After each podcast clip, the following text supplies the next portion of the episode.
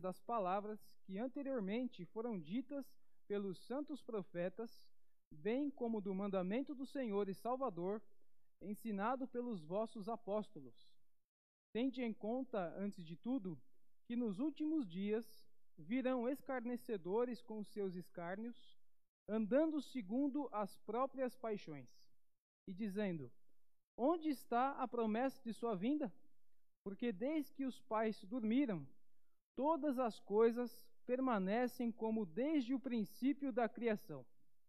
Porque deliberadamente esquecem que de longo tempo houve céus, bem como terra, a qual surgiu da água e através da água pela palavra de Deus, pela qual veio a perecer o mundo daquele tempo, afogado em água. Ora, os céus que agora existem e a terra, pela mesma palavra, têm sido entesourados para fogo, estando reservados para o dia do juízo e destruição dos homens ímpios. Há, todavia, uma coisa, amados, que não deveis esquecer: que para o Senhor um dia é como mil anos, e mil anos como um dia. Não retarda o Senhor a sua promessa, como alguns a julgam demorada. Pelo contrário, ele é longânimo para convosco, não querendo que nenhum pereça, senão que todos cheguem ao arrependimento. Virá, entretanto, como ladrão o dia do Senhor, no qual os céus passarão com estrepitoso estrondo, e os elementos se desfarão abrasados. Também a terra e as obras que nela existem serão atingidas, visto que todas essas coisas hão de ser assim desfeitas. Deveis ser tais como os que vivem em santo procedimento e piedade, esperando e apressando a vinda do dia de Deus, por causa dos céus incendiados, serão desfeitos, e os elementos abrasados se derreterão. Nós, porém, segundo a sua promessa, esperamos novos céus e nova terra, nos quais habita justiça. Amém? Vamos orar mais uma vez? Senhor nosso Deus, nosso Pai, te agradecemos por estarmos na tua casa nessa manhã de domingo, pela tua palavra que está à nossa frente, onde podemos estudar, aprender do Senhor com a direção do teu Santo Espírito. Pedimos nesse momento que o Senhor use o teu servo apenas como instrumento, para que as palavras que aqui sejam proferidas sejam única e exclusivamente vindas das Santas Escrituras. Que nada venha do teu servo, Senhor perdoa pelos nossos pecados e ajuda-nos a entender e viver da tua palavra cada dia mais e mais. No nome de Jesus que oramos. Amém. Meus irmãos, o tema da aula de hoje, baseada nesse texto da segunda epístola de Pedro, é a vinda do Senhor é certa.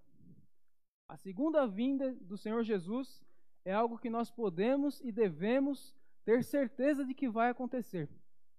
E por que que nós vamos falar que a segunda vinda do Senhor é certa, algo que para nós, cristãos, reformados, protestantes, deve ser algo já de certeza nos corações. Por que vamos falar desse tema?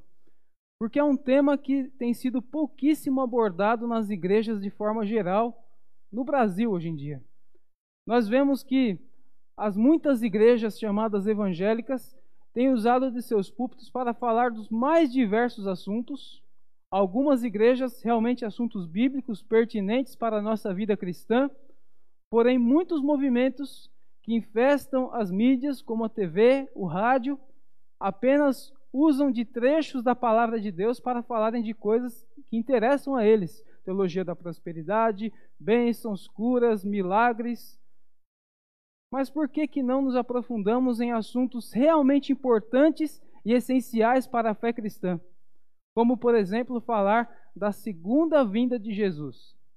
Vivemos dias em que a igreja parece estar plenamente acomodada aqui nesse mundo, como se fosse um lugar maravilhoso, como se tudo que nós necessitamos já está aqui, nós não precisamos pensar no amanhã, pensar no futuro. Parece que tendo uma vida boa aqui nessa terra, um bom salário, uma boa casa, um bom carro, boas roupas para vestir, não precisamos de mais nada.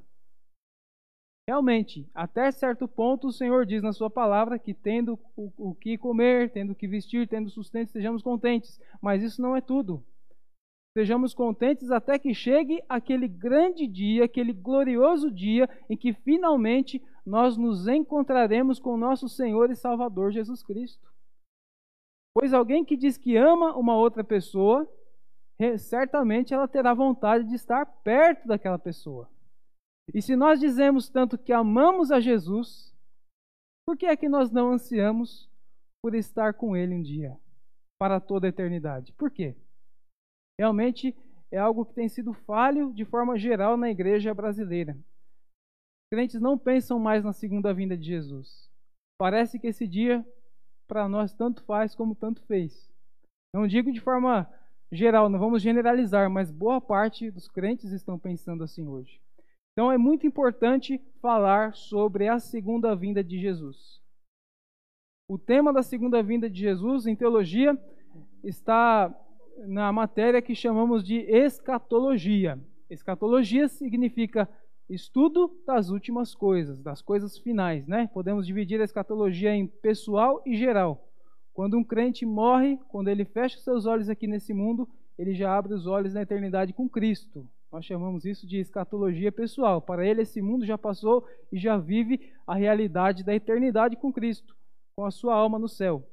E a escatologia geral é o que nós vamos tratar mais no tema de hoje, que é falar do dia final, o dia em que Cristo aparecerá nos ares para resgatar a sua igreja, para que estejamos habitando com Ele para todo sempre, para toda a eternidade. Isso é escatologia, um tema importante que infelizmente a igreja tem esquecido. Além disso, não podemos esquecer que toda a Bíblia, desde o Velho até o Novo Testamento, fala sobre esse evento. A parousia, né? Que chama em teologia também. O aparecimento de Cristo nos ares, a volta de Jesus. Desde o Antigo Testamento nós temos ali passagens, figuras que falam a respeito da eternidade com Cristo. Por exemplo, se lermos a passagem de Noé, quando veio o dilúvio, Noé e sua família e alguns animais foram salvos na arca e o resto do mundo ficou submerso em água. É uma figura da vinda de Jesus. Os salvos estão resgatados ali na arca, como nós estamos já seguros em Cristo. E o mundo ímpio pereceu. É uma figura da segunda vinda de Jesus. A destruição das cidades pecadoras de Sodoma e Gomorra eram cidades terrivelmente pecadoras que desagradavam em muito ao Senhor Deus. Foram destruídas. Caiu enxofre, caiu fogo sobre essas cidades. Mas havia um ali que estava na aliança com o Senhor, o sobrinho de Abraão chamado Ló. Ele foi o único salvo ali. Mostra Deus resgatando o seu povo eleito, seus escolhidos, e o mundo ímpio sendo destruído. Mais uma cena ali prefigurada do dia da volta do Senhor Jesus. Há também passagens como Isaías, capítulo 65, por exemplo, que falam do novo céu e nova terra, o estado eterno com Cristo. O Antigo Testamento também fala desse evento, não só o novo. É um tema que não deve ser esquecido pela igreja. Antes de entrarmos no texto, vamos falar um pouco também sobre as epístolas de Pedro. Aqui nós estamos na segunda carta do apóstolo Pedro. Qual é o propósito das cartas deste apóstolo? 1 Pedro tem o propósito de confortar os cristãos perseguidos com verdades a respeito da salvação e também exortar sobre o nosso procedimento cristão. Então, na primeira carta, Pedro vai falar sobre as verdades da salvação para confortar os crentes perseguidos e também vai fazer algumas menções de como deve ser o nosso procedimento cristão aqui nesse mundo.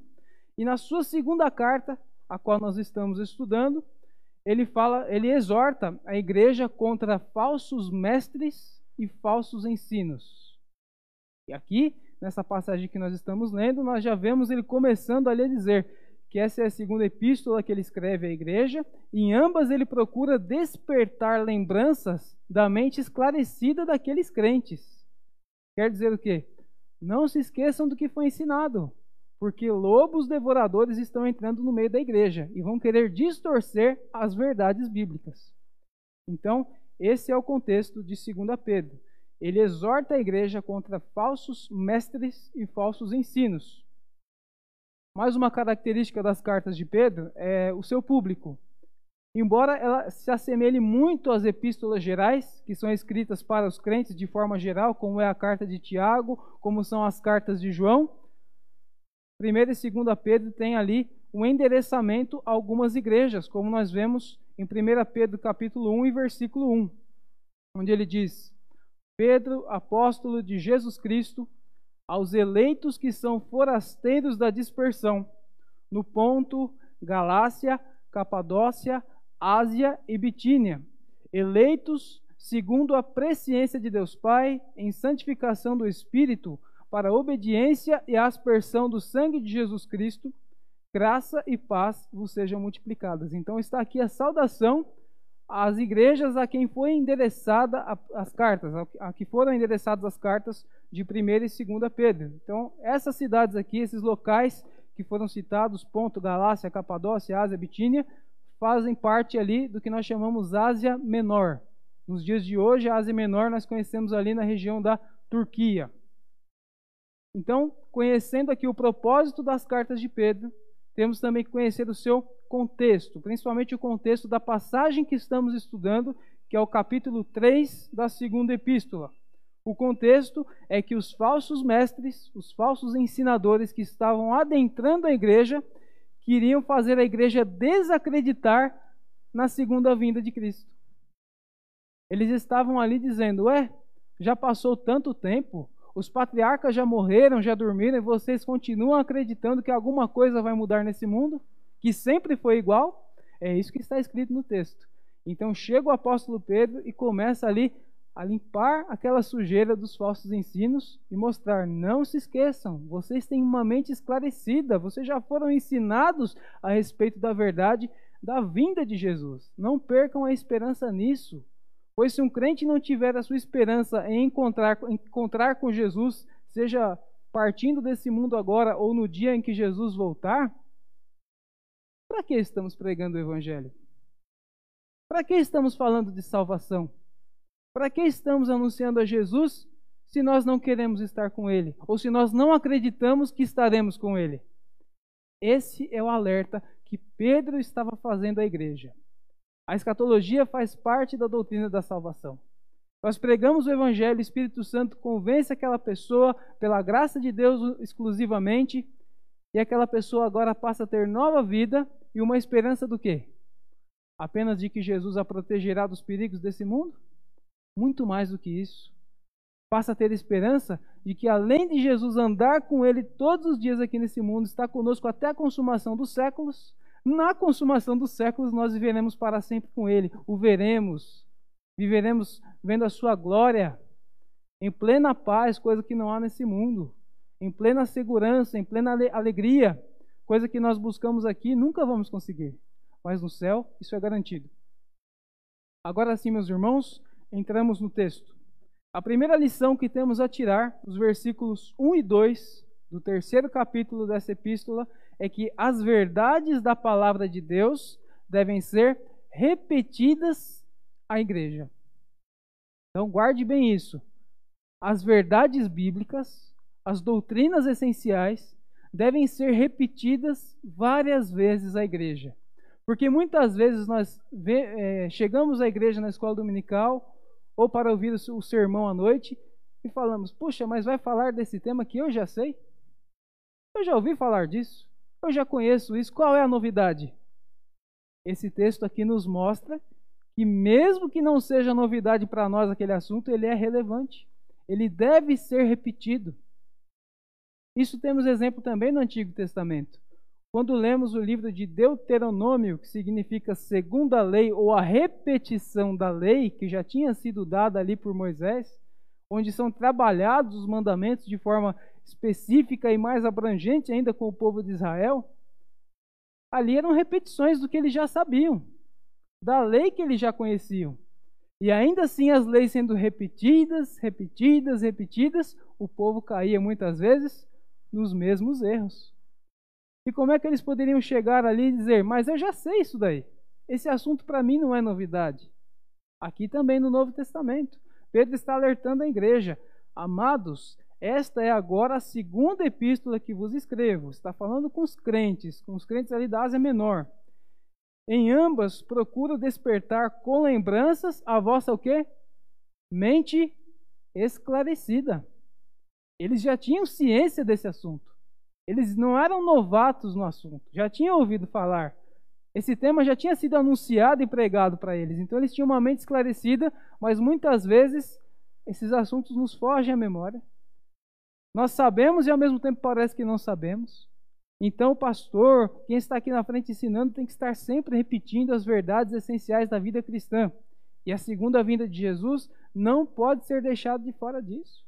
As igrejas hoje têm esquecido desse tema. Parece que as pessoas estão preocupadas com aqui e agora. Esse mundo parece ser muito bom e não é. Estamos aqui de passagem, somos forasteiros aqui. Então devemos esperar pelo novo céu, nova terra, vida com Cristo na eternidade. Aí no versículo 2 ele diz o seguinte: Para que vos recordeis das palavras que anteriormente foram ditas pelos santos profetas, ele vai lá para o Antigo Testamento, no tempo dos profetas, bem como pelo mandamento do Senhor e Salvador, ele fala do que Jesus ensinou.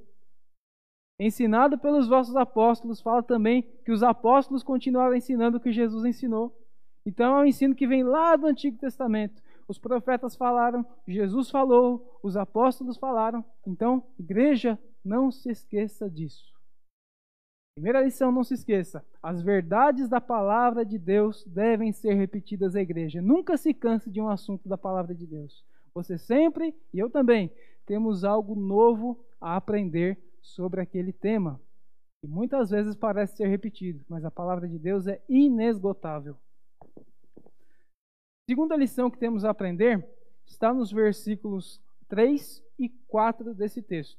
A segunda lição é a seguinte: a igreja deve estar sempre alerta aos falsos mestres e seus ensinos. Guarde bem isso. A igreja deve estar sempre alerta aos falsos mestres e seus falsos ensinos. Isso parece uma coisa bem atual e é uma coisa bem atual.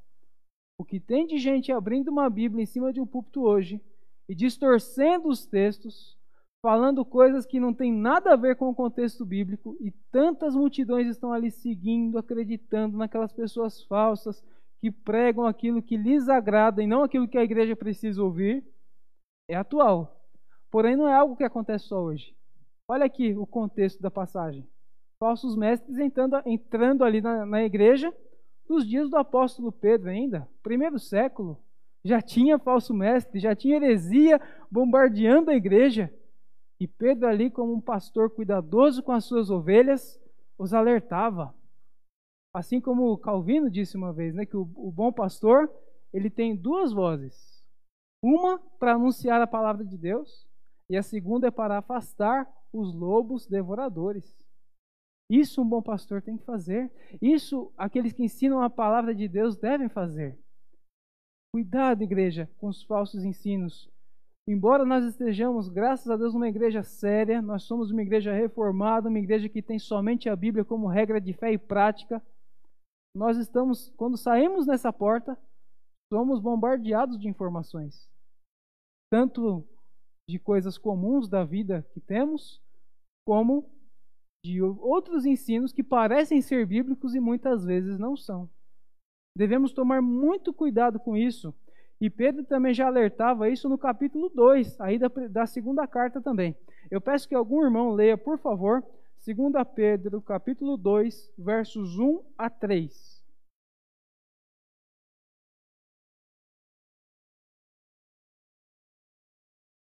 Quem achar, pode ler.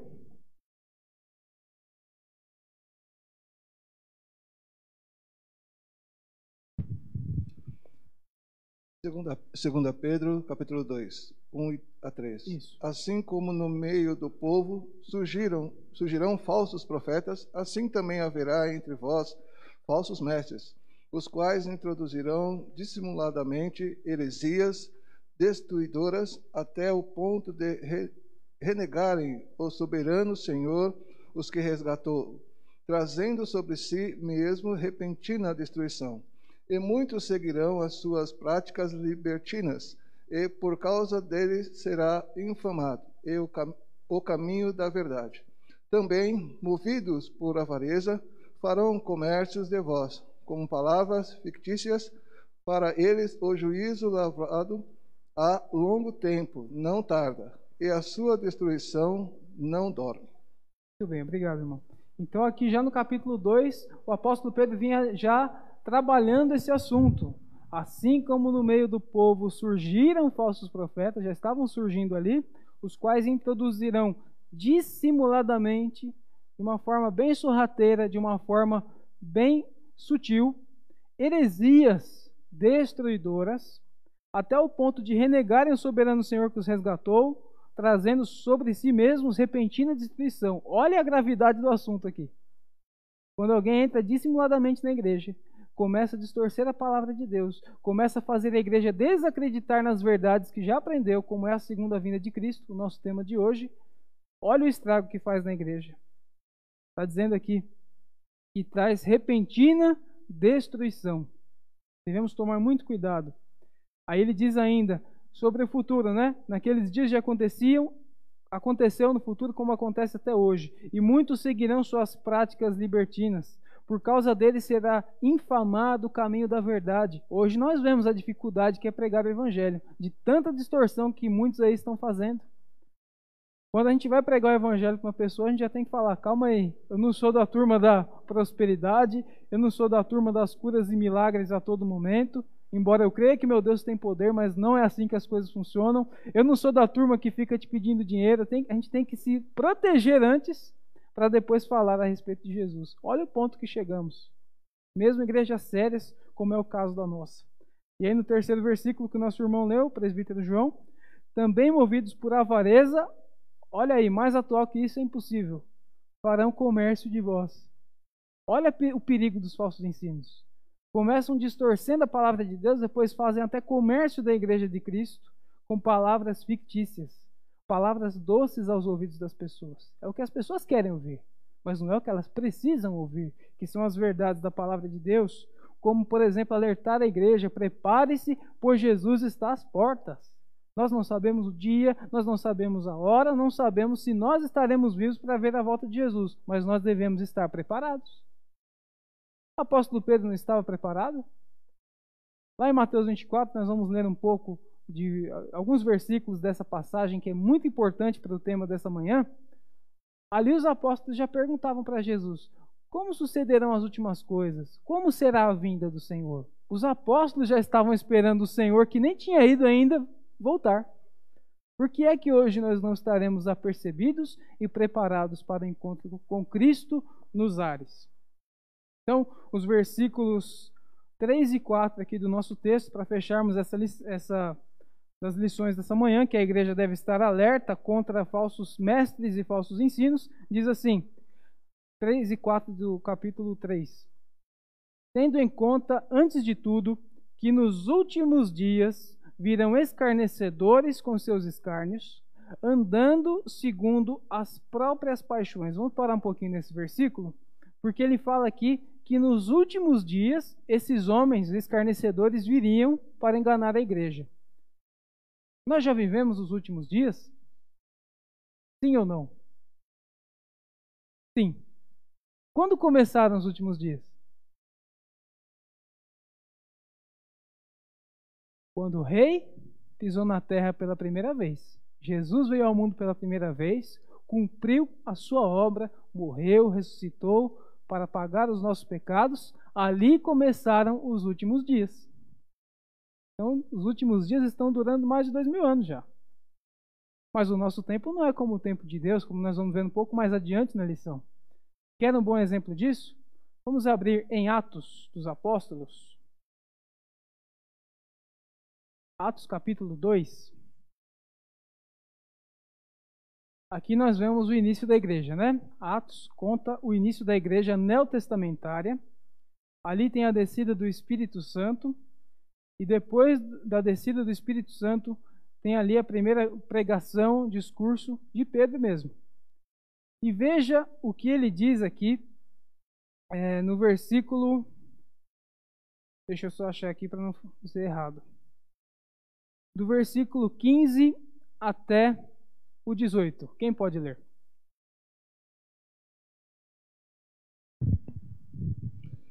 Estes homens não estão embriagados, como vindes pensando, sendo esta a terceira hora do dia. Mas o que ocorre é que foi dito por intermédio do profeta Joel.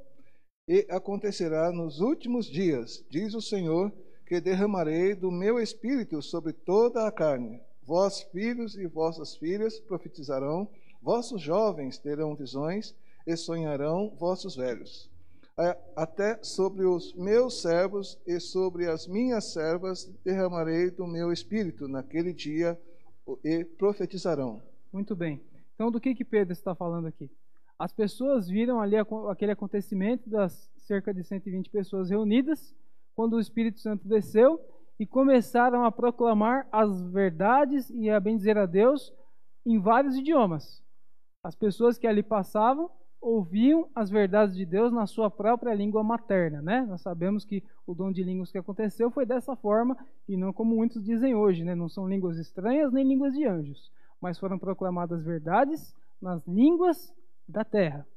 Então, muitos começaram a dizer que aquelas pessoas que receberam o Espírito Santo, naquele momento, estavam embriagadas. Aí vem apóstolo Pedro e fala: não é nada disso que está acontecendo. Aí o versículo 16 que o presbítero leu.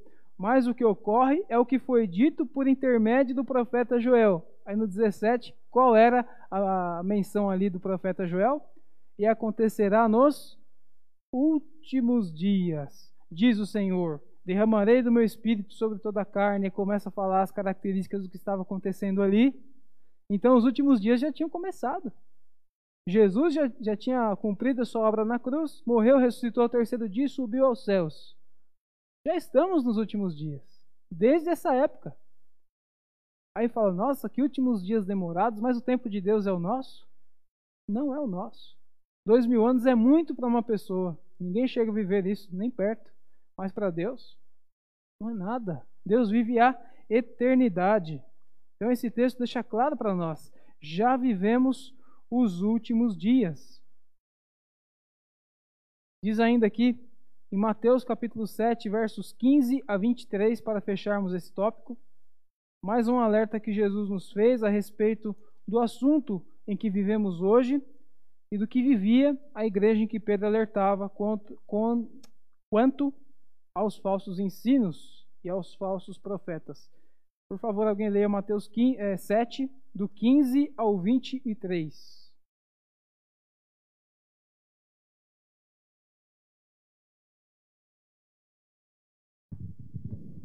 Acautelai-vos dos falsos profetas, que se vos apresentam disfarçados em ovelhas, mas por dentro são lobos roubadores. Pelo seu fruto os conhecereis. Colhem-se, porventura, uva dos espinheiros ou espigo dos abrolhos? Assim, toda árvore boa produz bons frutos, porém, a árvore má produz frutos maus. Não podem a árvore boa produzir frutos maus, nem a árvore má produzir frutos bons. Todavia, toda árvore que não produz bons frutos é cortada e lançada ao fogo. Assim, pois, pelos seus frutos os conhecereis. Nem todos os que me dizem Senhor, Senhor entrará no reino dos céus, mas aquele que faz a vontade do meu Pai, que estás nos céus. Muitos naqueles dias hão de dizer-me: Senhor, Senhor, porventura não temos nós profetizados em teu nome, e em teu nome não expelimos demônios, e em teu nome não fazemos muitos milagres? Então lhe direi explicitamente: Nunca vos conheci, apartai-vos de mim, os que praticam a iniquidade. Muito bem. Então as palavras de Jesus são claríssimas, são perfeitas. Ele já dizia: Acautelai-vos dos falsos profetas, porque eles vêm disfarçados em ovelhas, mas eles são na verdade lobos roubadores. Ele fala que uma árvore má não pode produzir frutos bons. Ele diz também que nem todo aquele que diz Senhor, Senhor, entrará no reino dos céus.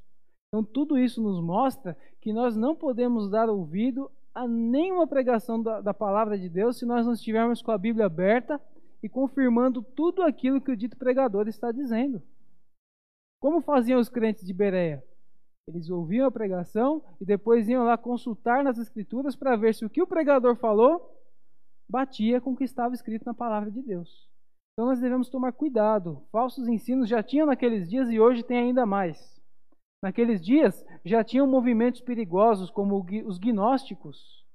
Né? Nós vemos ali no Novo Testamento o gnosticismo atormentando a vida da igreja com suas filosofias, com seu esoterismo e distorcendo a figura da pessoa do nosso Deus Santo.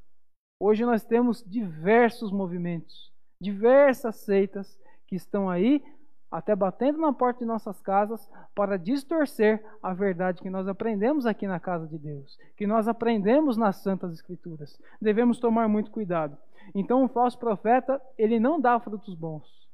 Quando a gente aperta ele com a palavra de Deus, ele pula fora, porque na verdade ele usa textos, versículos isolados para desmentir as coisas que nós acreditamos. E ainda hoje há movimentos dizendo que Jesus não vai voltar. Não foi uma passagem isolada aqui dos dias de Pedro. Não, até hoje tem movimentos dizendo que nós não devemos acreditar nessa fábula que é a segunda vinda de Cristo. Que absurdo. É uma verdade essencial da fé cristã. Aliás, nossa vida está baseada nisso. Somos salvos do quê? Do pecado e desse mundo que vai ser destruído um dia. E nós estaremos na glória com Cristo. Agora voltando ali ao nosso texto, 2 Pedro capítulo 3, nós vamos agora aprender uma terceira lição com esse texto, que é a seguinte: a destruição do mundo caído já foi exemplificada em menor escala nos dias de Noé. Foi o que eu estava falando aqui na introdução dessa aula, né? No Antigo Testamento nós temos ali passagens que se referem também ao evento da segunda vinda de Cristo. Por exemplo, os dias de Noé, que foram citadas por Pedro aqui nos versículos 5 a 7. Então, algum irmão leia aí os versículos 5 a 7 para recordarmos o que já foi lido no começo da aula.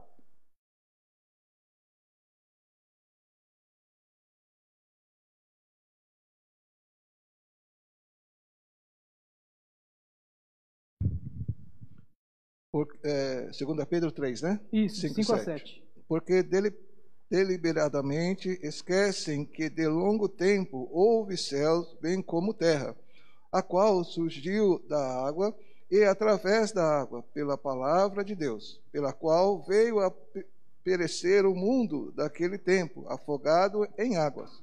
Ora, os céus que agora existem e a terra, pela mesma palavra, têm sido entesourados para o fogo, estando reservados para o dia do juízo e destruição dos homens ímpios. Muito bem.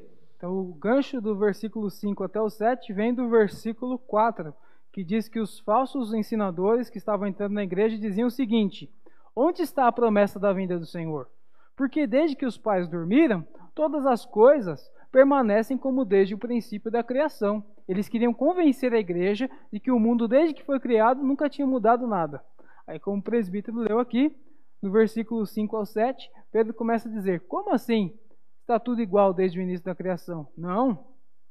Deliberadamente, esses falsos ensinadores esquecem que de longo tempo houve céus, bem como houve terra, a qual surgiu da água, através da água, pela palavra de Deus. Aqui ele está falando: Deus criou o mundo com a sua palavra.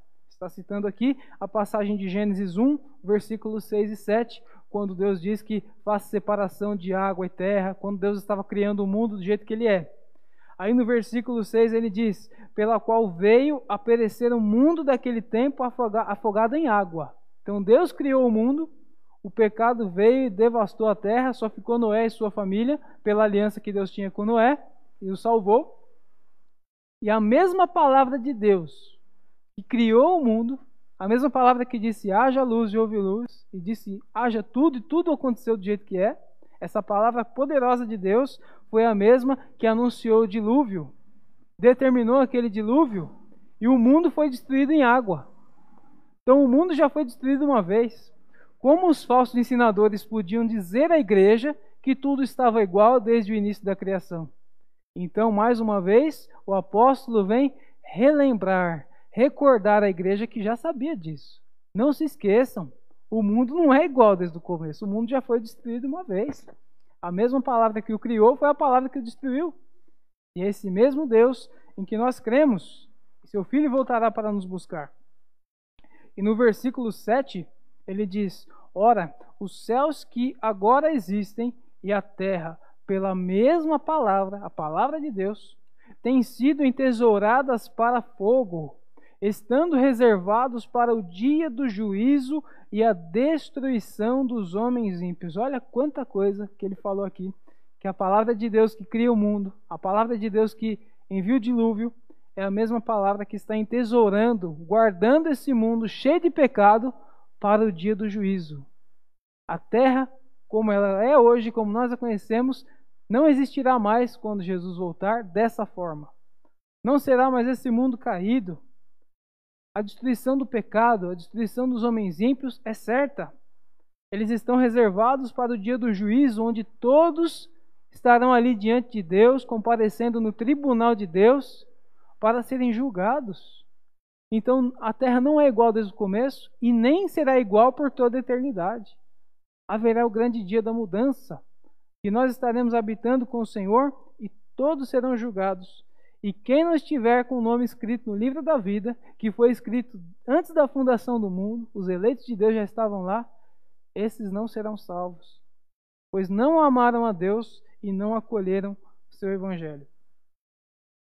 Quarta lição, dos versículos 8 ao 9, temos a aprender o seguinte: Ninguém conhece o dia em que Jesus virá. Marcar datas é um grande perigo. Repetindo, Nenhum homem, ninguém conhece o dia em que Jesus virá. E marcar datas para isso é mais um grande perigo para a igreja. A igreja aqui estava vivendo o perigo de pessoas que queriam desacreditar os, os irmãos em que Jesus voltaria. Isso é um perigo. Mas tem um outro lado extremo que é perigoso também. Aquelas pessoas que vêm dizendo que conhecem o dia em que Jesus vai voltar. Quem pode conhecer o dia da vinda de Jesus? Né? Ninguém. Até a própria palavra diz, Jesus falava ali que nem os anjos do céu, ninguém mais, além do Pai, conhecia aquele dia. É bíblico isso. Aí nós temos aqui no versículo 8 o apóstolo dizendo o seguinte: Há todavia uma coisa, amados, que não deveis esquecer: que para o Senhor um dia é como mil anos, e mil anos como um dia. Ele está fazendo aqui uma citação que está também no Salmo 90, versículo 4. O salmo que fala da eternidade de Deus e a transitoriedade do homem. Né? Então, o versículo 4 do Salmo 90 diz a mesma coisa. Para o Senhor, mil anos é como um dia e um dia como mil anos. É o que nós estávamos falando agora. Para nós, dois mil anos, nossa, quanto tempo! Para Deus, mil anos como um dia, um dia como mil anos. Nós vivemos o tempo chamado Cronos, né?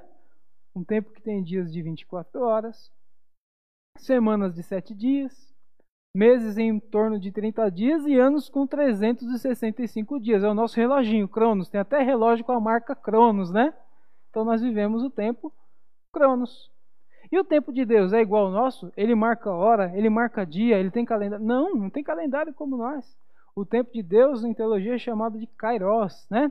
Eternidade. Deus vive a eternidade. Para Deus não é como para nós. Nossa, já faz dois mil anos que Jesus veio ao mundo. Para ele pode ser como tenha sido ontem. Não tem como medir tempo de Deus. Não tem como entender a Deus. Ele é inalcançável, inacessível, ele é perfeito. Então não adianta falar, oh, já passou dois mil anos e Jesus não voltou. Para Deus não é muito. Poderia ter voltado nos dias de Pedro, pode voltar hoje, poderia voltar daqui a 100 anos. Para Deus não é muito. Deus não tem relógio, Deus não tem tempo marcado, mas ele sim determinou um dia em que Cristo vai voltar. Então ele alertava: cuidado, eles estão dizendo para vocês que faz muito tempo, que as coisas não mudam. Não é bem assim. A palavra de Deus diz que o tempo de Deus não é o nosso. Para nada, aliás. Quando nós queremos alguma coisa e pedimos a Deus, nós queremos na hora, né? Mas não é no nosso tempo. É no tempo de Deus. Da mesma forma, a volta de Jesus. Aí no versículo 9 ele diz: não retarda o Senhor a sua promessa, como alguns a julgam demorada. Ele não retarda a promessa. Ele não está é, protelando, protelando a sua vinda. Não. Não está dando chance para que, ah, quem sabe alguém mais converta. Nós não acreditamos assim. Os salvos serão salvos que eles foram escolhidos por Deus. Mas ele diz, pelo contrário, Ele é longânimo para convosco, ele é paciente convosco, porque não querendo que nenhum pereça. Aí a gente fala, ué, Deus não quer que ninguém pereça? Então o mundo inteiro vai ser salvo? É o universalismo que ele está ensinando aqui? Não. A palavra nenhum está ligada aqui à palavra do começo do versículo. É, ele diz aqui que ele é longânimo para convosco. Esse convosco aqui ele está falando com quem? Com a igreja né? com os crentes. Então ele não quer que nenhum da sua igreja, nenhum dos seus escolhidos, dos seus eleitos se perca. Então há um tempo marcado para que todos os escolhidos de Deus creiam e depois disso sim Jesus poderá voltar. Mas nós não sabemos quem são os eleitos de Deus, quanto tempo isso vai demorar. Nós temos apenas que continuar cumprindo com a nossa missão de pregar o evangelho, né? A igreja está no mundo para Primeiramente, glorificar a Deus, né? Que é a finalidade principal do homem, como está ali na primeira pergunta do breve catecismo de Westminster. Qual é a finalidade do homem? Glorificar a Deus e gozá-lo para sempre. É a função primária da igreja. Estamos aqui para dar glórias a Deus, tanto aqui dentro do templo, como na nossa vida lá fora, no nosso trabalho, na nossa escola, na nossa casa. Tudo é culto a Deus. Tudo devemos fazer como para Deus e não como para homens, como diz lá em Colossenses, né? Estamos aqui no mundo para glorificar a Deus. E depois disso, a missão da igreja é anunciar as boas novas do Evangelho. Se não pregarmos, quem vai pregar? Jesus deixou essa missão para nós, né? Ide por todo mundo, pregar o Evangelho a toda criatura.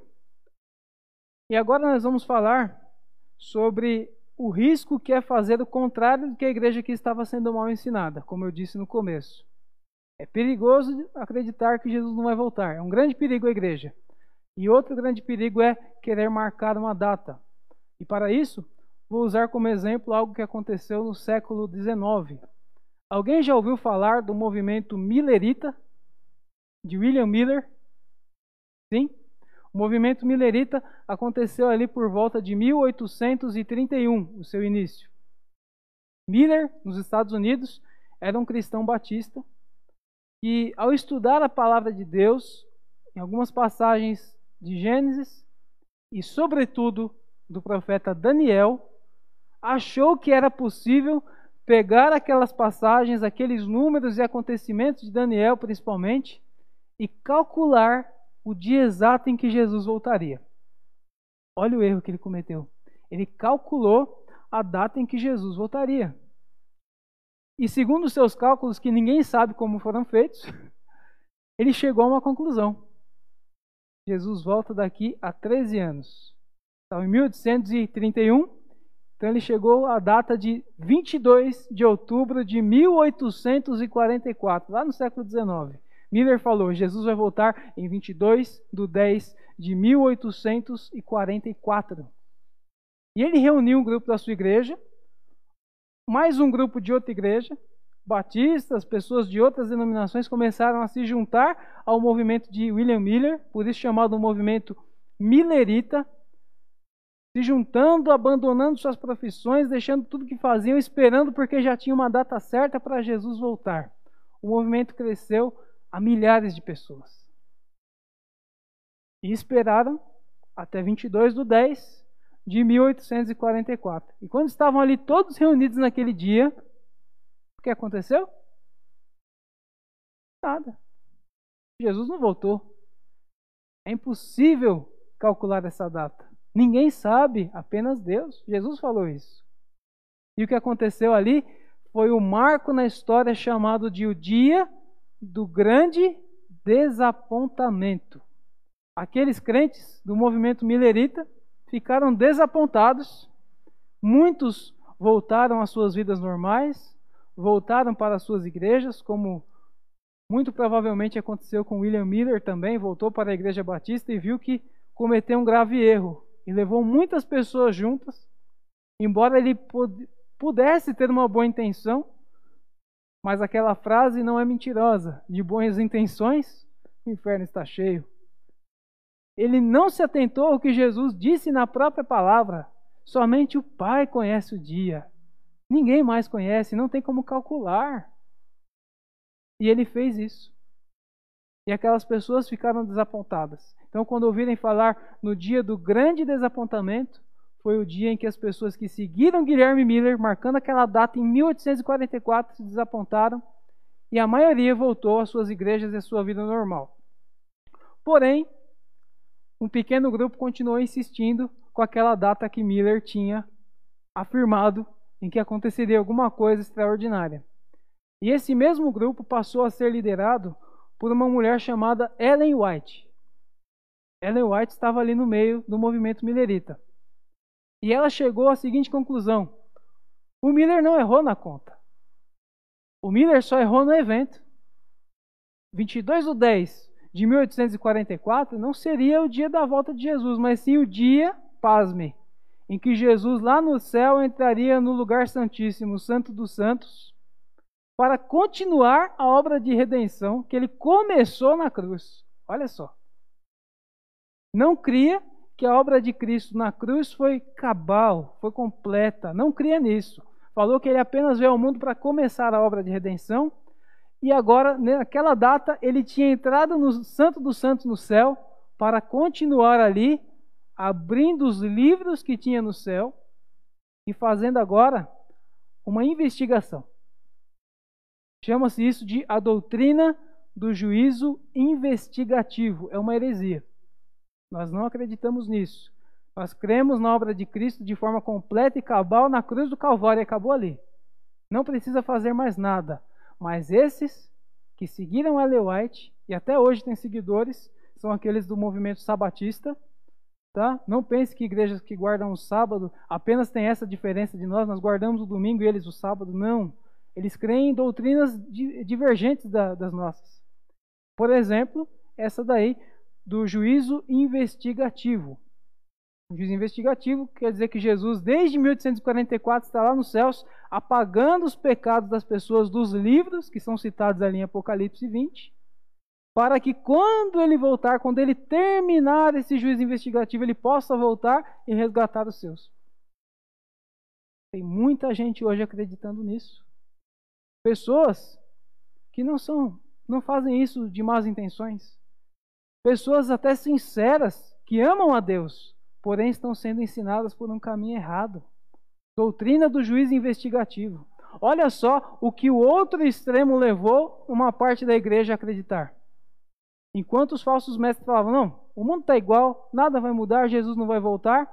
Por outro lado, na história da igreja, nós vemos pessoas ali ensinando que pode até marcar datas, e se não acontece naquela data o evento da volta de Jesus, eles dão outro significado e criam uma heresia como a doutrina do juízo investigativo, que anula a, a salvação na cruz de forma cabal.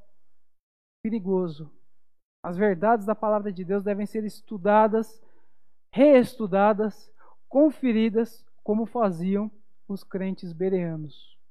Então a doutrina da volta de Jesus é real, porém, se mal estudada, é um grande perigo para a igreja. Ou você desacredita que ele vai voltar, ou você marca a data e daí começam a surgir heresias. Muito cuidado, meus irmãos. Vamos crer somente na palavra. Não nos escritos de pessoa nenhuma, como aconteceu com Ellen White, infelizmente, que é a líder é, até hoje né, do movimento dos sabatistas, e nem mesmo nos falsos mestres que ou fazem com que nós desacreditemos que Jesus vai voltar, ou até mesmo tentam tirar o nosso foco do céu, colocando as coisas da terra como melhores. Por que que hoje tanta gente fala aí na televisão, não, você é salvo em Jesus, você é crente? Ah, então se você está vivendo na pobreza, tem alguma coisa errada na sua vida. Você tem que ter carro bom, você tem que ter casa boa, você tem que se vestir bem, é prosperidade para lá, prosperidade para cá. Ué, tá querendo o céu na terra? Não é pecado o crente ser rico. Não é pecado o crente ter boas posses. Não. Davi era rei, né? Não é pecado. Mas não é tudo. Aonde a Bíblia diz que nós devemos juntar tesouros? Céu, né? Porque lá não tem ninguém para roubar, não tem ferrugem para correr, não tem traça para acabar com nada. No céu tudo é eterno, tudo é bonito, e foi tudo pela graça de Cristo. Teve um preço muito alto. O sangue de nosso Senhor e Salvador Jesus Cristo. E por que que muitos, mesmo que não neguem a volta de Jesus, querem tirar nosso foco do céu para colocar a gente com o coração cada vez mais nas coisas terrenas? Por que que fazem isso? Estratégias e artimanhas do diabo, como Jesus falou. Jesus falou que pelos frutos nós conhecemos as pessoas. Aqueles que se dizem crentes, aqueles que se dizem pregadores da palavra de Deus. Tudo é com base na Bíblia. E tudo é pelos frutos que aquela pessoa demonstra. As obras não salvam ninguém, nós estamos cansados de saber disso, mas vamos repetir: ninguém é salvo por boas obras, mas elas têm um papel importantíssimo na vida do crente que é demonstrar. As boas obras são resultado se a pessoa realmente é salva ou não é. Se ela distorce a palavra de Deus, devemos nos preocupar com aquela pessoa.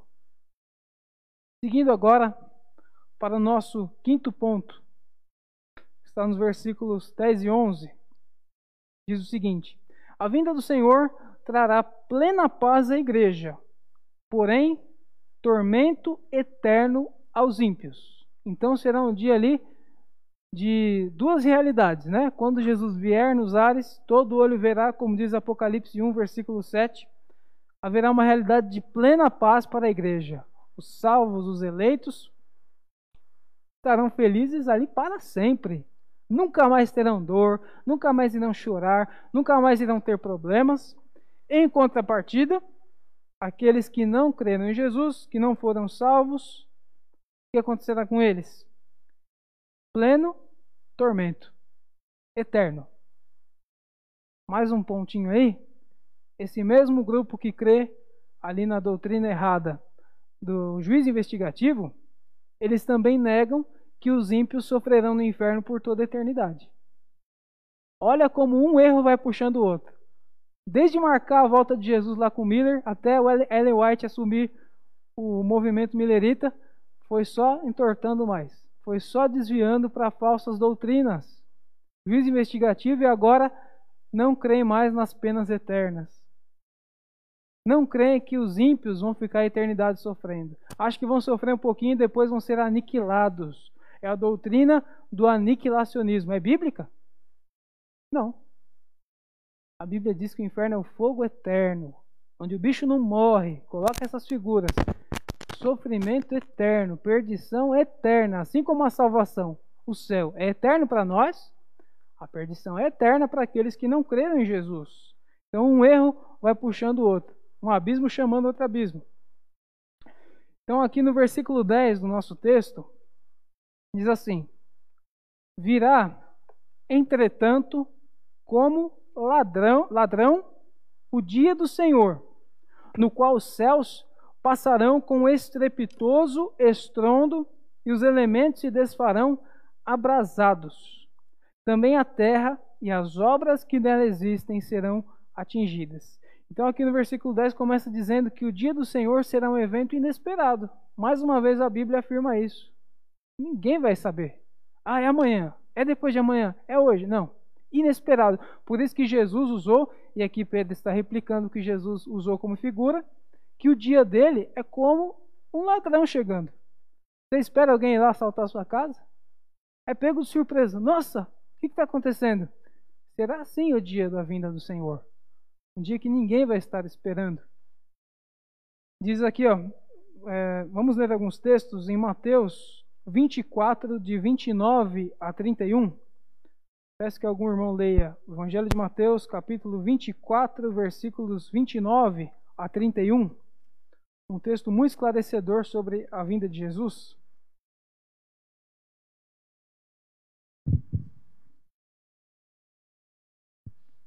Mateus 24, 24 29. Logo em seguida à tribulação daqueles dias, o sol escurecerá a lua não dará a sua claridade, e as estrelas cairão do firmamento, e os poderes dos céus serão abalados. Então aparecerá no céu o sinal do Filho do Homem. Todos os povos da terra se lamentarão e verão o Filho do Homem vindo sobre as nuvens dos céus, com poder e muita glória. E ele enviará os seus anjos com grande clangor de trombetas, os quais reunirão os seus escolhidos dos quatro ventos, de uma a outra extremidade dos céus. Muito bem. Então esse texto aqui também relata o que Pedro está falando, né? Daquelas cenas grandiosas, né? Falando que é, em seguida a, a grande tribulação, o sol escurecerá, a lua não dará sua claridade, as estrelas cairão, cairão do firmamento e os poderes do céu serão abalados. Quer dizer o quê? Um clima de muito medo, um clima de uma cena grandiosa, de uma coisa estrondosa que nunca aconteceu e nunca mais vai acontecer igual. Por isso que Pedro está dizendo aqui no versículo 10, que os elementos se desfarão abrasados, também a terra e as obras que nela existem serão atingidas. Jesus fala: será um dia de alegria para a igreja, mas de tormento, de ver essas cenas que o mundo nunca imaginou, mostrando ali o poder, a glória e o juízo de um Deus justo para com o mundo que não creu nele. Mais um texto que peço que leia. É, são agora o mesmo Mateus 24, mas, perdão, Mateus 25, dos versículos 31 ao 34. Jesus também fala coisas aqui que são muito pertinentes para a aula de hoje. Quando vier o Filho do Homem na sua majestade e todos os anjos com ele, então se assentará no trono da sua glória, e todas as nações serão reunidas em, um, em sua presença, e ele separará uns dos outros, como o pastor separa dos cabritos as ovelhas. E porá as ovelhas à sua direita, mas os cabritos à, à esquerda. Então dirá o rei dos que estiverem à sua direita: Vinde, benditos de meu Pai, entrai na posse do reino que vos está preparado desde a fundação do mundo. Porque tive fome e me deste de comer. Isso. Até isso. Até agora. Obrigado, irmão. Então, Jesus está dizendo aqui que quando ele vier em sua majestade, os anjos com ele, as nações serão reunidas. Por isso que no versículo 10 do nosso texto ele diz que a terra e as obras que nela existem serão atingidas. Ele não está falando apenas de fenômenos naturais, principalmente os homens. Tudo que foi que aconteceu na terra, as obras más dos homens serão atingidas. Então, Jesus virá com seus anjos em glória, todas as nações serão reunidas na presença de Deus, e ele separará uns dos outros, e não haverá mais volta colocará suas ovelhas à sua direita e os cabritos, que são aqui considerados os ímpios, que não amarão a Deus, à sua esquerda, como diz até o versículo 41 aqui de Mateus 24. Pode ler, irmão, por favor? Capítulo 24. 24, 41. Duas estarão trabalhando no moinho, uma será tomada e deixada. 20, perdão, 25, 41. Eu 25, 41. Então o rei dirá também aos que estiverem à sua esquerda: Apartai-vos de mim, malditos, para o fogo eterno, preparado para o diabo e seus anjos. Então, essa é uma realidade que Jesus deixa bem clara. Não somente os elementos se desfarão abrasados, principalmente os homens serão julgados, serão separados. Os que amam a Deus, têm seu nome no livro da vida, estarão do lado direito, escutarão aquela frase maravilhosa que todo crente deve ansiar: Vinde benditos de meu Pai, entrai na posse do reino que está preparado desde a fundação do mundo. Já pensou que maravilhoso vai ser ouvir isso? Enquanto aqueles que hoje zombam da fé cristã, aqueles que não querem amar a Deus, não querem saber de Deus, estão aí no ateísmo, estão aí vivendo longe do Senhor, o que, que vão ouvir de Jesus? O presbítero João acabou de ler: Apartai-vos de mim, malditos, para onde? Para o fogo eterno. Não está dizendo que é um fogo de pequena duração e depois vão ser aniquilados. Não, Jesus falou fogo eterno, fogo sem fim, preparado para o diabo e seus anjos. Olha só a que nível chega o pecado. Aqueles que não amam a Deus terão o mesmo fim que o diabo e seus anjos. Pois muitos acreditam que o diabo é o rei do inferno, né? Engano. O diabo será condenado com seus anjos, seus demônios no inferno. É o que a Bíblia diz. Ele não é o rei de lá. Quem tem as chaves da morte do inferno, a Bíblia diz que é o Senhor Jesus. Por mais que seja estranho, depois de tantos anos ouvindo que Deus é o rei do céu e o diabo é o rei do inferno, não. Quem tem a chave do inferno, o dono do inferno é Deus também. Ali ele mostra como é, ele é um Deus justo. Ele mostra a sua ira, porque ele é um Deus justo, ele faz juízo, faz justiça quanto àqueles que não amaram. Então o inferno é real e o céu é real. As obras más desse mundo serão atingidas. Não será apenas aquela cena de elementos no céu, fogo. Não. As obras dos homens, principalmente, serão atingidas. E ali, os que não amaram a Deus, não creram em Jesus, terão o mesmo fim que o diabo e seus demônios. Serão lançados no lago que arde com fogo e enxofre, como diz Apocalipse 20 também, o estágio final do inferno, não apenas mais espiritual, mas agora físico também, né? Agora falando um pouco de escatologia pessoal, nós sabemos que quando Jesus voltar, nós teremos o nosso corpo transformado, um corpo de glória semelhante ao de Cristo na sua ressurreição, um corpo imarcessível, que não murcha, que não envelhece. Mas e os ímpios?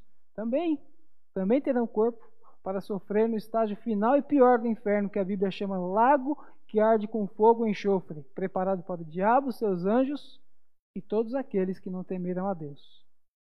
São realidades. A Bíblia não fala de fábulas, a Bíblia não fala de contos e nem de história de entretenimento.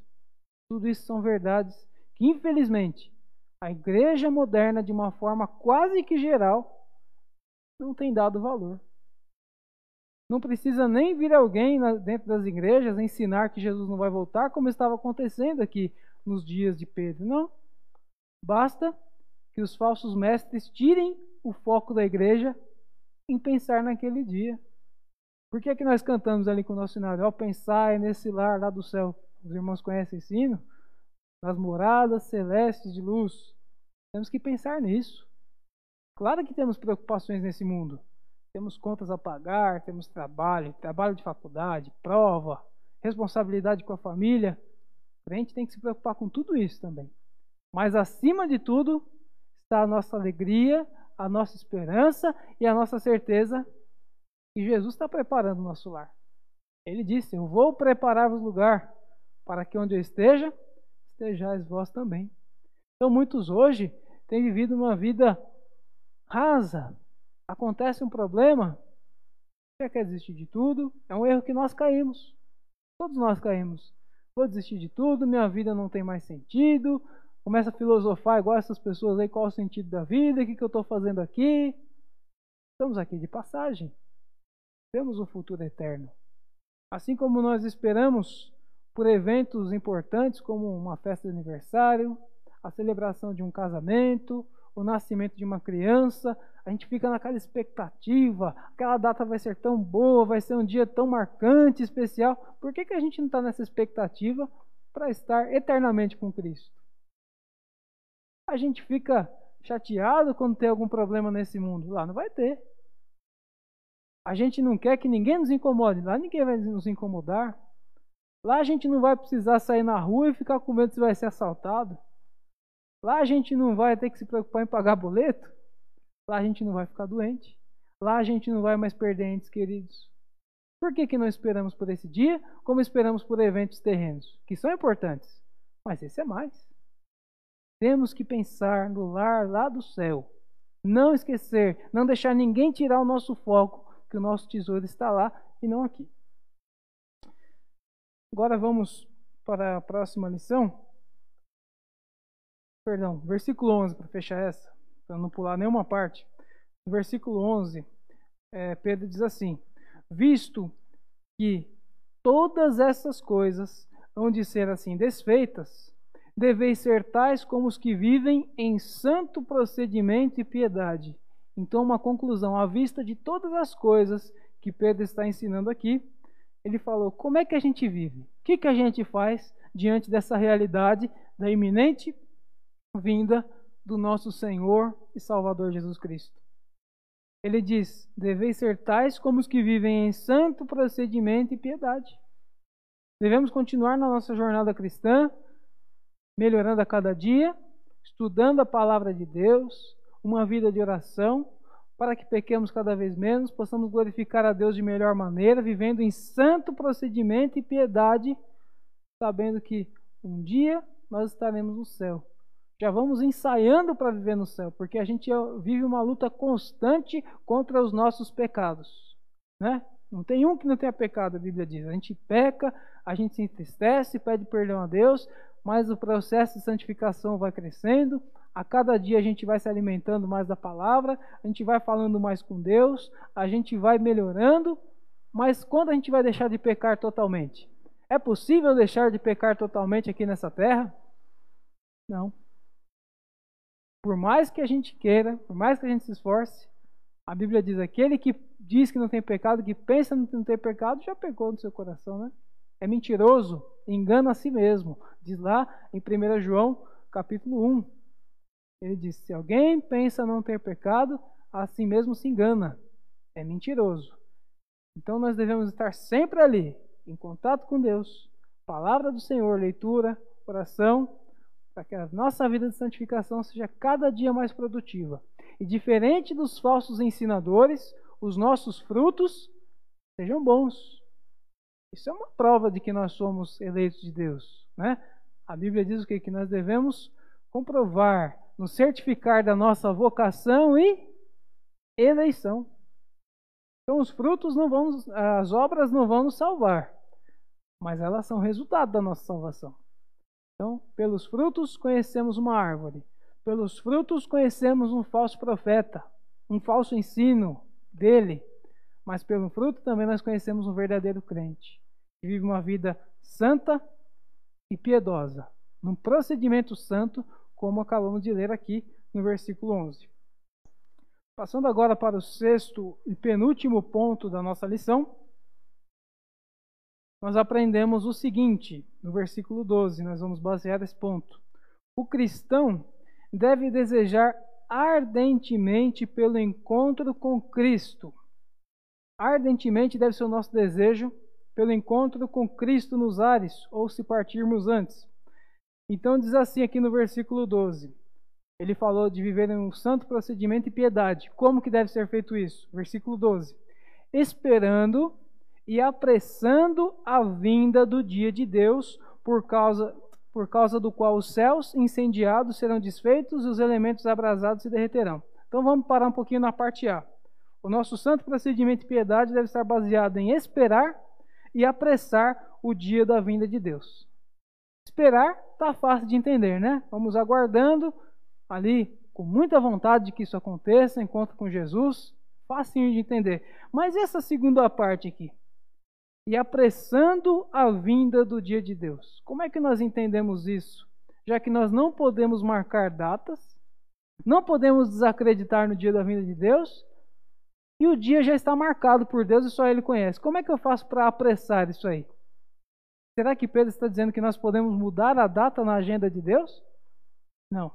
Essa figura que ele está usando aqui de apressar o dia da vinda de Deus pode ser entendida à luz das Escrituras, como tudo que é dito, né? Um texto mais obscuro é, deve ser interpretado por um texto mais claro, é a regra, né? Que nós, como reformados, temos.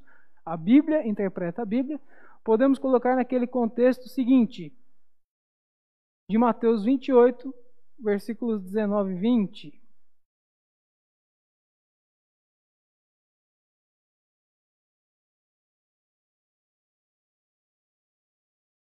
Alguém leia Mateus 28, 19 e 20.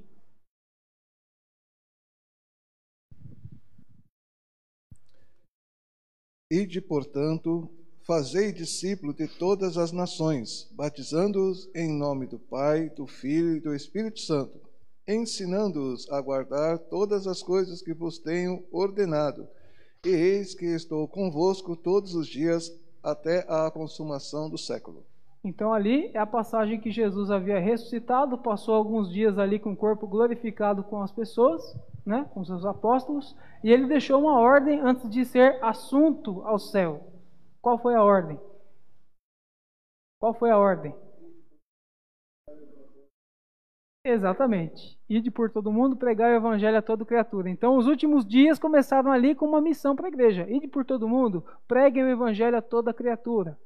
Por que a todo mundo? Porque nós não sabemos quem é eleito. A palavra não volta vazia. Ou ela salva ou ela condena. Mas olha o que diz também Mateus 24, 14. Leia, por favor, presbítero João. Para entendermos esse contexto. Mateus 24, versículo 14. E será pregado este evangelho do reino por todo o mundo, para testemunho a todas as nações. Então virá o fim. Então, mais um texto a respeito da pregação do evangelho. Será pregado o evangelho do reino por todo mundo. Para quê? Para salvar todo mundo? Não, para salvar os eleitos, né? Nós cremos na expiação limitada. Jesus morreu por um número fechado de pessoas. Então, o restante do versículo diz o quê? Deve pregar para testemunho de todas as nações. Então, aqui está uma condicional para que Jesus volte. Para que Jesus volte, acontecem coisas antes. A Bíblia fala de outros temas que nós não vamos entrar hoje, são complexos, né? um dia, o pastor deve dar essa aula, fala a respeito do aparecimento do anticristo, início da grande tribulação, coisas que antecedem ali, né? As guerras, rumores de guerra, são coisas que antecedem a segunda vinda de Cristo. Mas há uma condicional que está totalmente ligada com a igreja: a, pre, a pregação do evangelho. O id que Jesus deixou antes de subir ao céu. E aqui em Mateus 24, 14, ele deixou ainda mais claro: o evangelho será pregado antes de Jesus voltar, por todo mundo, para testemunho de todas as nações, para que todos fiquem indesculpáveis. Os eleitos, neles a palavra vai surtir efeito, né? Deus age na vida da pessoa e ela passa a crer. É obra exclusiva de Deus. Mas e aqueles não eleitos? Por seus próprios pecados e concupiscência, o que vai acontecer? Não vão crer, mas ficarão indesculpáveis. Então, o evangelho, antes que Jesus volte, deve ser pregado a todas as nações para testemunho. Então, aí nós voltamos para o nosso texto base. O que é apressar o dia da vinda de Deus? Cumprir a missão como igreja, pregar o evangelho a todas as nações. Porque quando o último eleito crer, quando o último eleito ouvir a mensagem do evangelho e Deus agir na vida dele, aí sim Jesus poderá voltar. Não quer dizer que a data vai mudar. Deus está no controle de todas as coisas, Ele é soberano. Mas quando a igreja age com fervor na pregação do Evangelho, dá valor à sua missão, quer dizer o quê? Que ela está dizendo: Maranata, ora vem, Senhor Jesus. Por isso ele usa o termo apressar o dia da vinda de Deus. E nesse dia ele diz ainda de novo: para nós será bom, mas para os ímpios será um dia muito terrível. O início de uma eternidade terrível, por causa do qual os céus incendiados serão desfeitos e os elementos abrasados se derreterão, como nós já estudamos. Se lermos ali a passagem de Romanos, capítulo 8 e versículo 7, eu tenho anotado aqui, não, perdão, Romanos 8, versículos 20 a 23, vamos entender o porquê Todas as vezes que é falado sobre a vinda de Jesus, não só os homens, mas também os elementos do mundo, da natureza, são citados. Romanos 8, 20 a 23. Quem pode ler? Pois a criação está sujeita à vaidade, não voluntariamente, mas por causa daquele que a sujeitou na esperança de que a própria criação será redimida do cativeiro da corrupção para a liberdade da glória dos filhos. Porque sabemos que toda a criação a um só tempo geme e suporta angústia até agora. E não somente ela, mas também nós, que temos as primícias do Espírito, igualmente gememos em nosso íntimo, aguardando a adoção de filhos, a redenção do nosso corpo. Então, o texto de Romanos, o apóstolo Paulo está dizendo que assim como nós aguardamos a nossa redenção, o mundo também sofreu as consequências do pecado. Quando Adão pecou, pecado original, toda a criação de Deus foi afetada. Por isso que ele diz até a natureza, né? Ela espera, aguarda e geme pelo dia da sua redenção, assim como os homens. Quer dizer que o mundo também, em toda a criação de Deus, foi afetado pelo pecado. Então, até a criação de Deus toda, não só os homens, não só a igreja, aguarda pelo dia da vinda de Jesus. Por isso que ele fala muito de é, elementos abrasados, céu se derretendo, aquelas imagens, porque a natureza como está agora não pode ficar, o mundo como está agora não pode ficar. Tudo, toda a criação de Deus foi afetada pelo pecado. Temos dois minutos. Vamos fechar então com nossa última lição no versículo de número 13, que diz: é, nosso último tópico. A esperança do cristão não está no mundo, mas na eternidade com Cristo. Nós falamos bastante disso, né? Nossa esperança não está em coisas terrenas. Embora haja momentos bons aqui, nem se compara com o que nós aguardamos no céu. Por isso que o apóstolo termina dizendo: Nós, porém, segundo a sua promessa, esperamos novos céus e nova terra, nos quais habita justiça. Como é o novo céu e nova terra? João faz uma descrição com as palavras que ele consegue ali em Apocalipse 21, porque o céu é indescritível. Nós não, não podemos nem imaginar quão maravilhoso será estar lá. Mas em Apocalipse 21, dos versículos 1 a 4, ele diz que ali toda lágrima será secada dos nossos olhos por Deus. Não haverá mais choro, não haverá mais pranto, não haverá mais dor, nada de ruim que acontece nesse mundo ele começa a dar ali algumas características na linguagem apocalíptica, simbólica, que fala de verdades, e ali nós podemos começar a tentar compreender o quão maravilhoso vai ser o novo céu a nova terra, o estado eterno com Cristo nosso Senhor. O nosso tempo terminou. Algum irmão tem alguma dúvida, algum comentário a fazer? Ah, pela, pela plataforma do YouTube, o irmão Alexandre, ele, ele fez uma pergunta. Ele falou: Por favor, esclareça um pouco a sequência da paróquia, dos elementos e o que virá a seguir após o julgamento. Que ele ficou com dúvida desse exposto e perguntou se viveremos no céu e na terra, ou na terra. O termo novo céu e nova terra significa que será a junção do estado espiritual com as coisas materiais. Por que, que a natureza aguarda a sua redenção? Nós não cremos, como testemunhas de Jeová, que, que 144 mil pessoas escolhidas estarão na parte de cima do céu e os outros na terra. Não. O que acontece é o seguinte: os elementos se desfarão abrasados porque a terra não pode continuar como está, manchada pelo pecado, mas ela será restaurada.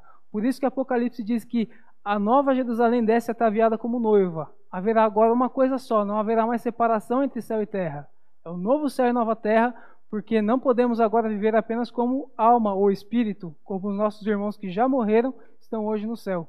Quando recebermos um corpo glorificado semelhante ao de Cristo, ele será físico. O corpo de Jesus era físico, embora maravilhoso.